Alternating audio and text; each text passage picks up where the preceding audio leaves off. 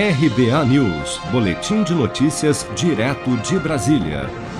O presidente Jair Bolsonaro anunciou nesta terça-feira que indicou Augusto Aras para um novo mandato como Procurador-Geral da República.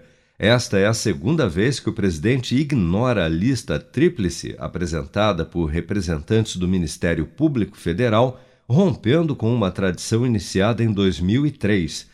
A indicação fora da lista é vista por críticos do governo como uma tentativa de controlar a PGR, responsável por investigar eventuais irregularidades do executivo.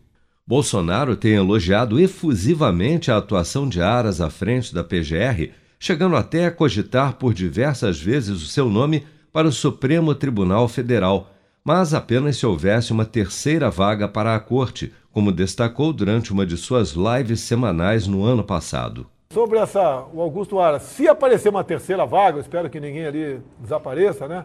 Mas o Augusto Aras entra fortemente na terceira vaga. Até pela.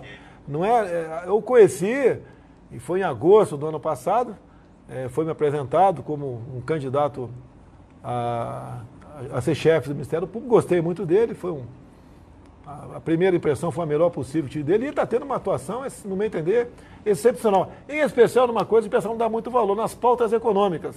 Então ele não procura, ele procura cada vez mais defender o livre mercado, defender o governo federal nessas questões é, que muitas vezes amarram, nos amarram a indicação de Augusto Aras para um segundo mandato como Procurador-Geral da República é vista no meio político como um movimento para pressionar o Senado a validar o nome de André Mendonça, o propagado e tão esperado candidato terrivelmente evangélico de Bolsonaro, para a vaga deixada por Marco Aurélio Melo no Supremo Tribunal Federal. Mas antes de ser reconduzido como procurador-geral em setembro, Augusto Aras será sabatinado novamente na Comissão de Constituição e Justiça do Senado e, caso aprovado, ainda terá sua recondução votada em plenário. Fontes no Congresso, porém, têm como certa a permanência de Aras no cargo, já que a sua conduta à frente da Procuradoria-Geral da República é bem avaliada entre os senadores. Se você quer começar a investir de um jeito fácil e sem riscos, faça uma poupança no Sicredi as pequenas economias do seu dia a dia vão se transformar na segurança do presente e do futuro. Separe um valor todos os meses e invista em você. Poupe com o Sicredi, pois gente que coopera cresce.